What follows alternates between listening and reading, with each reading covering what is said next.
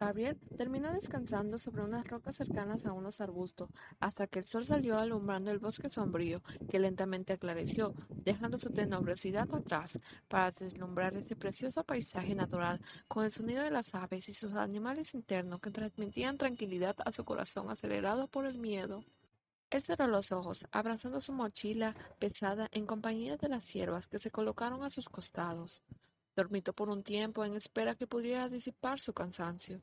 No llevaba mucho tiempo dormido, cuando un sonido como un fuerte rugido de una bestia en la cercanía le despertó, y las siervas se alertaron también. Seguido de eso, escuchó un aullido, así que sin pensárselo Gabriel, junto a la sierva, se pusieron de pie, alertados. Miraron la naturaleza boscosa, que apenas era alumbrada por los rayos del sol del amanecer. Las copas de los árboles se zarandearon de lado a lado. Agitándolas, cayeron varias hojas hacia la tierra mojada. Las hierbas retrocedieron alejándose, pero Gabriel se extrañó, ya que su instinto de cobarde no le indicaba que corriera lejos. Vamos, que está sufriendo. Le alertó Gabriel a las hierbas, que sin saber si le habían comprendido, parecieron negar con la cabeza, andando hacia atrás por el temor. Gabriel anduvo entre los árboles, marcándolos con su navaja para poder regresar en su camino. Las siervas, mirándolo retraídas, le vieron alejarse en busca de los bajos aullidos lobunos. Gabriel marchó unos cuantos pasos hasta que vio entre la hojarasca una trampilla de caza un poco extraña a las que él conocía. Pero era seguro que era para atrapar algo en el bosque, así que siguiendo la extraña cuerda en torno a unos árboles, él caminó hasta que llegó a lo que parecía el origen. Levantó su navaja y se detuvo en el aire. Entrecerró los ojos y caminó viendo hacia las copas de los árboles. ¿Un lobo en una trampa? se preguntó Gabriel cuando lo vio escondido. Entrevió en las ramas de los árboles el pelaje negro de lo que parecía una enorme bestia lobuna. Para la sorpresa de Gabriel, el lobo tendido en el ar, suspendido en el aire, pareció haberle percibido, porque aún estando atrapado se removió, pero la trampa de cuerdas estaba tan ajustada que lo apretujaba. Lo único que ocasionó su zarandeo es que los árboles que sostenían la trampa se removieran con fuerzas y cayeran hojas hacia la superficie. ¿Por qué hablas la lengua de la nobleza? le preguntó el lobo con voz de hombre, tan gruesa y grave, lo que ocasionó que Gabriel retrocediera asustado y temeroso de ese insólito hecho. ¿Puedes hablar, lobo? le preguntó incrédulo Gabriel, sosteniendo la navaja contra su pecho, la colocó en alto, en alerta. Tengo un arma y no temo usarla. ¿Eres una de ellas? preguntó de nuevo el lobo, aunque su tono de voz se oía más tranquila, pese a que estuviese atrapado en la trampa en lo alto. ¿Una de qué cosas? interrogó Gabriel, con el ceño fruncido, sintiéndose confuso. Gabriel miró ese pelaje que parecía suave y brillante a la luz de los rayos del sol del amanecer que se colaba entre los árboles que se agitaban cuando el lobo que hablaba intentaba liberarse de la trampa en el aire. Una mujer, una mujer forastera del otro mundo, aclaró el lobo con simpleza, cosa que Gabriel no pudo evitar exclamar el sonido de sorpresa que brotó de su garganta. ¿Has venido a ver a las realezas? ¿Las realezas? Él se confundió e intrigó, mientras mantenía la cabeza en alto, viendo ese grueso pelaje que sobresalía del hilar de la trampa. Apenas se alcanzaba a ver por estar oculto entre las ramas frondosas de los árboles. ¿Cuántas realezas hay? Escucha, mujer forastera, si quieres respuestas, debes ayudarme a salir. Le propuso el lobo con voz astuta y tranquila, aunque había algo en su tono que sonaba peligroso. De lo contrario, debes comenzar a huir, porque ellos no tardarán en llegar a mí. Al parecer el lobo no mentía, porque Gabriel escuchó una parvada cercana alejarse en el cielo despejado, que se alcanzaba a ver a través de las copas de los árboles, lo que indicaba que algo se acercaba hacia la trampa. ¿Cómo sé que no me atacarás cuando te baje? preguntó precavido Gabriel, teniendo su navaja en alto. Luego se giró escuchando el ruido del bosque que le alertaba. Los reinos prohibieron atacar a las mujeres forasteras, y quien lo haga paga con pena de muerte, declaró el lobo, aún manteniendo su tono sereno. Pero había algo en su voz que a Gabriel le ponía los vellos de la piel de punta. Es una ley antigua, porque hace años que no ha habido una mujer forastera por aquí. Gabriel se sintió un poco ofendido y asustado de ser varón disfrazado, pero mantuvo la cabeza en alto. Él caminó hacia el origen de la trampa para desatar la cuerda. Sin embargo, el lobo era más pesado de lo que él esperaba, porque cuando intentó sostener la cuerda, aun con todas sus fuerzas, ésta se le escapó de las manos, lastimándolas, y solo logró alzar la cabeza para verlo caer desde las copas de los árboles hasta la superficie con un golpe fuerte. La tierra mojada salpicó todo el entorno, e incluso el vestido amarillo canario de Gabriel. Quizás Gabriel no era el hombre más rudo y fuerte, pero ya iban dos veces que las cosas se le escapaban de las manos. Le disgustó su debilidad, pero se giró para encarar al lobo negro, viéndolo quitarse las cuerdas encima que lo atrapaban. ¡Oh, por Dios! ¡Eres un hombre lobo! exclamó Gabriel, entre asombrado y temeroso, con su navaja sobre su mano a la defensiva. No me ofendas, mujer. Yo no soy un hombre, reprochó el lobo de ojos azules, negando con la cabeza, con sus orejas negras puntiagudas paradas. Su porte era alto. Gabriel le calculaba más de dos metros de altura. Yo era un lobo de la guardia del tercer reino. ¿Eras? El arqueó las cejas, sintiéndose minúsculo. Su metro y setenta y cuatro centímetros de altura no le hacían justicia ante el porte del fuerte lobo que lo observaba fijamente. ¿Y qué pasó? Porque ya no eres de la guardia. No tienes ni una pizca de modales, mujer. Lo criticó con dureza el lobo, con esos fríos y profundos ojos azules que se desviaron para fijarse hacia dónde provenía el ajetreo en el bosque. Los cazadores se acercan cada vez más. Gabriel notó que el lobo era temible con esos ojos azules feroces y ese pelaje negro. Lo único que lo cubría era una especie de toga negra, con bordados marrones en la mitad inferior de su cuerpo robusto. Por su padre, Gabriel sabía de la biología evolutiva, y él pensó que si los animales evolucionaran tendrían que pasar millones de años para que un lobo pudiese adquirir el porte y la figura de aquel lobo humanizado. Gabriel se giró y corrió entre los árboles seguido por el lobo. Tras un tiempo llegaron a las cercanías, en donde las ciervas esperaban a Gabriel, pero ambas ciervas, al ver al lobo, retrocedieron asustadas.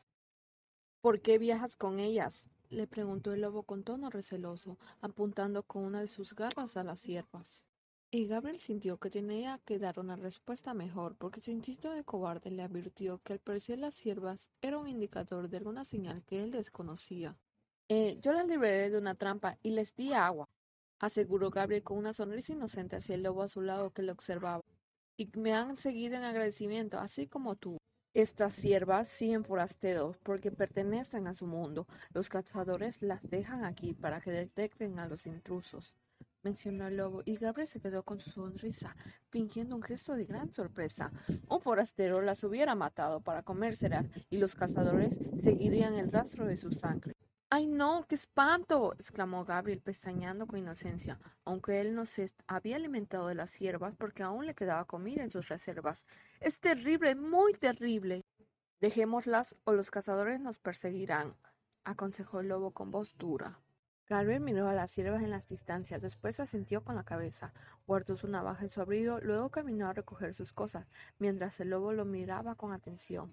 El lobo estaba seguro que no confiaba en esa extraña mujer forastera, pero él le había dado su palabra y por su honor tendría que cumplir.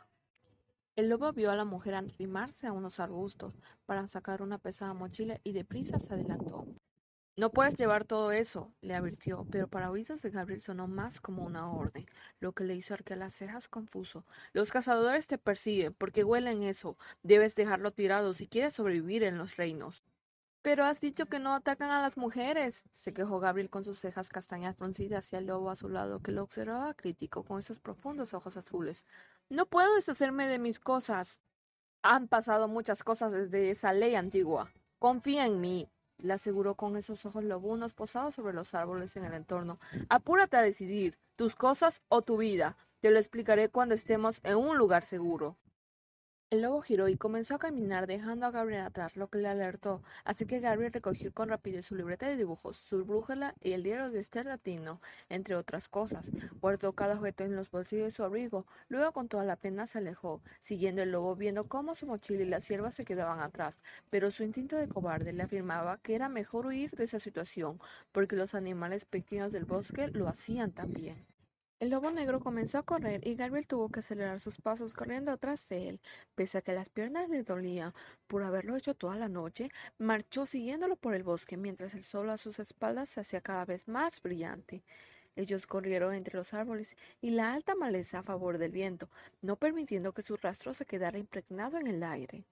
Corrieron mucho más allá, hasta que el lobo se detuvo en un paradero desconocido, pero muy lejos de donde antes se encontraban.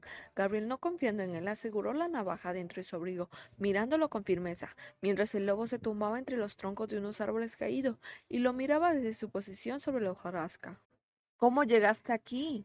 interrogó el lobo mirando a Gabriel, quien se sostenía el vestido amarillo con las manos para no tener que arrastrarlo sobre la tierra. ¿Y cómo sigues viva?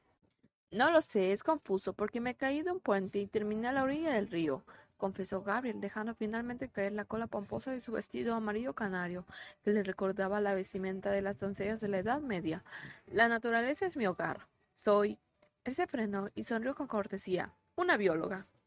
¿Una bióloga? preguntó confuso el lobo mirando extrañado a esa mujer castaña, que le asentía con la cabeza, obsequiándole una corta sonrisa. ¿Qué es eso? Bueno, en realidad no. Abandoné la carrera antes de concluirla, pero era lo que estudiaba antes de... Gabriel dejó de hablar, negando con la cabeza se arrojó sobre la hojarasca, mirando las copas de los árboles con el ceño fruncido, manteniendo su distancia entre el lobo temible y él. Me dijiste que me darías respuesta. Quiero saberlas de ti. Primero debes saber que este mundo está dividido en nueve reinos que fueron fundados por los dioses.